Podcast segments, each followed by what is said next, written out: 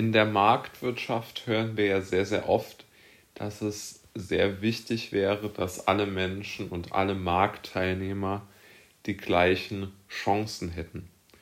Und rein auf dem Papier, beziehungsweise was die Logik und den gesunden Menschenverstand angeht, wenn man diese von mir wenig geschätzte Vokabel benutzen möchte, dann stimmt das natürlich auch. Also dann sollten natürlich in einer Marktwirtschaft die Marktteilnehmer auf jeden Fall frei und vollkommen unabhängig voneinander ähm, miteinander handeln können und somit ihre niemand seine Marktmacht irgendwie ausnutzen äh, können und somit jeder ähm, seine eigene seine eigene seine eigene äh, Situation ähm, bekommen kann, um sich durchzusetzen im, im, im Weltgeschehen, sage ich jetzt mal. Ich habe das jetzt bewusst so weit formuliert, weil ich finde, dass es natürlich auch nicht nur wirtschaftliche Bereiche tangiert. Es gibt natürlich auch den sozialen Bereich, es gibt den, ähm, den, den persönlichen äh, Bereich, also äh, ob man irgendwo als attraktiv wahrgenommen wird oder nicht. Ja, das sind ja alles Dinge, die man in diese, in diese, ähm, in diese Möglichkeiten mit hinein äh, kategorisieren kann. Aber, und das ist mir besonders und sehr wichtig, man muss auch mal sagen, im wirtschaftlichen Bereich ist es natürlich besonders auffällig, weil wir ja alle nun einmal Geld brauchen und wer mehr Geld hat, mehr wirtschaftliche Macht hat, hat logischerweise auch enorme Vorteile im Leben. Und mir ist neulich eine Sache klar geworden, die mir vorher nicht so klar war und die eigentlich wirtschaftliche Ungleichheit insbesondere unter, innerhalb von Unternehmen unglaublich äh, zementiert. Und es geht, handelt sich dabei um lange Zahlungsziele. Und man muss ja jetzt einmal sagen, dass lange Zahlungsziele im Grunde genommen etwas völlig, äh, etwas völlig Unnormales sind. Also der Otto Normalverbraucher denkt sich, das Zahlungsziel ist sofort. Ja, das ist ja auch das, wie es die meisten Menschen machen und wie es ja auch in den meisten Fällen vernünftig ist. Ja, also es ist ja so, dass man, also ich immer der Meinung bin, dass Konsumschulden, also kreditfinanzierte Autos, Fernseher, was weiß ich nicht alles, dass das wirklich einen in die Unfreiheit führt. Aber die wirtschaftliche Limitierung, die dieses Konzept im unternehmerischen Bereich beinhaltet, die muss man sich wirklich auf der Zunge zergehen lassen.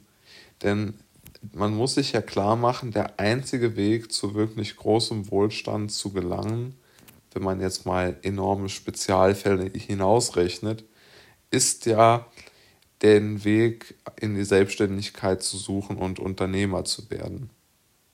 Also die Statistiken zeigen ja ganz klar, dass über weit über 90 Prozent der Einkommensmillionäre in Deutschland als Unternehmer ähm, tätig sind. Und das beinhaltet natürlich eines, nämlich Wachstum. Ja, also ich muss die Möglichkeit haben, mein Geschäftsfeld zu erweitern. Und was kann ich dort dann logischerweise tun?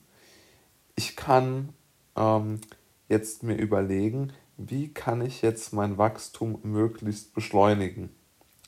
Und man kann sich ja mal die Mühe machen und überlegen, was könnte denn also wenn ich jetzt zum Beispiel ein Produkt habe, das ich bei einem Lieferanten ähm, bestellen muss für, sagen wir jetzt mal, 5000 Euro und ich verkaufe das Produkt so schnell und so gut, weil meine, vielleicht meine Online-Werbekampagne oder, oder etwas ähnliches gut funktioniert hat. Und ich kann mir aber das Nachbestellen des Produktes nicht weil sozusagen die die, die also sozusagen das Produkt sich so sich schneller verkauft als meine als die Gewinne von meinen äh, äh, gekauften Produkten zurückfließen, so schaffe ich es nicht, meine, meinen wirtschaftlichen Erfolg zu nutzen und wieder neue Dinge zu bestellen, sondern ich, ich habe sozusagen ein Finanzierungsproblem, weil ich zu gut als Unternehmer gearbeitet habe. Und das ist kein Witz, das ist sehr, sehr häufig so, dass kleine Unternehmen, die erfolgreiche Produkte haben, enorm an dieser Finanzierungshürde knapsen, weil sie nicht über genug Liquidität verfügen, um die Bestellmenge hoch genug zu halten, um dann dort den Kunden, äh, den Kunden das Produkt liefern zu können. Wenn man sich jetzt aber anschaut, wie das so die Champions League der Unternehmer macht, ja, also so ein, mein Lieblingsbeispiel ist ja immer Aldi oder Edeka oder so.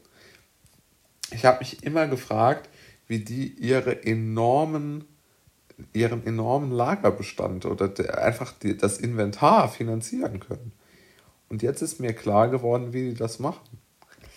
Die verlängern, die haben einfach unheimlich lange Zahlungsziele.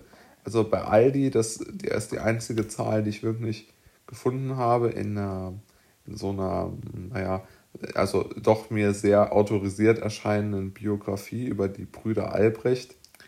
Und da waren es 58 Tage Zahlungsziel. Und dann ergibt sich ja daraus ein ganz anderes Bild.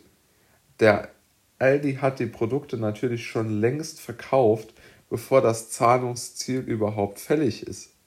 Das heißt, sie können ihren Umsatz praktisch machen mit Produkten, die sie noch gar nicht bezahlt haben, für die sie also gar keine Liquidität brauchen. Und sie haben ja enorm große sozusagen eine, eine enorm große ähm, Erfahrungswerte. Zum einen, welche Produkte, also welche Produkte sich gut verkaufen.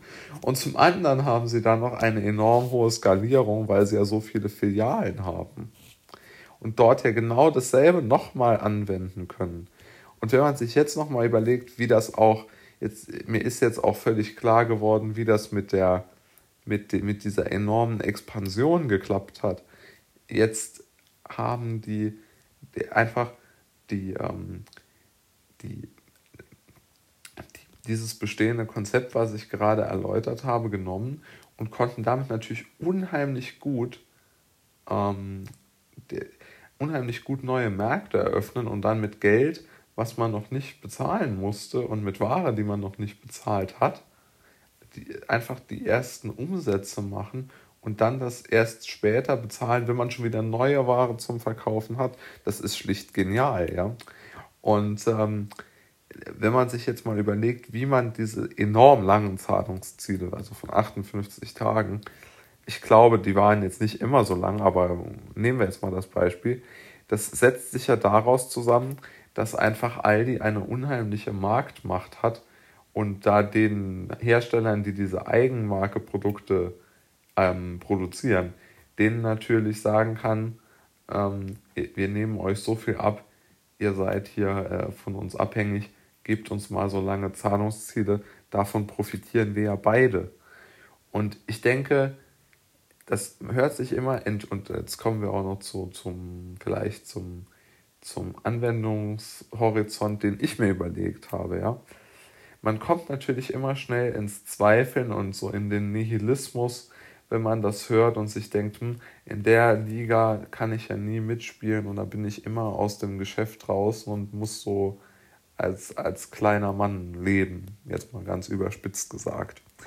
Aber man kann ja vielleicht überlegen, wie man dieses Konzept der geschickten ähm, Finanzierung bzw. dieser nach hinten verschobenen Zahlungsziele im, im gewerblichen Bereich wohlgemerkt, wie man das vielleicht auch auf seine eigene, auf seine eigenen Ideen oder ähnliches, wenn man die vielleicht hat, umsetzen ähm, möchte.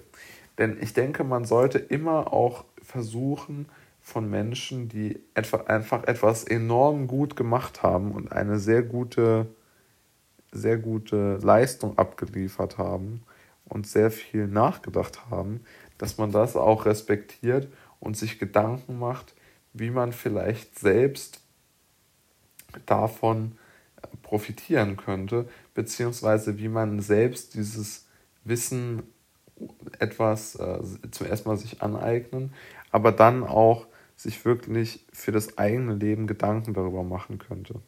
Also mir ist wirklich, muss ich sagen, mir sind schon viele, also ich fand, das war irgendwo ein inspirierendes Gefühl äh, zu lesen, wie diese, wie zum Beispiel die Aldi-Brüder ihre ganzen Läden unterhalten haben, weil ich habe mich das immer gefragt und die Antwort, die ist schon sehr, sehr mächtig, wie ich finde, und auf jeden Fall viele gute Gedanken wert.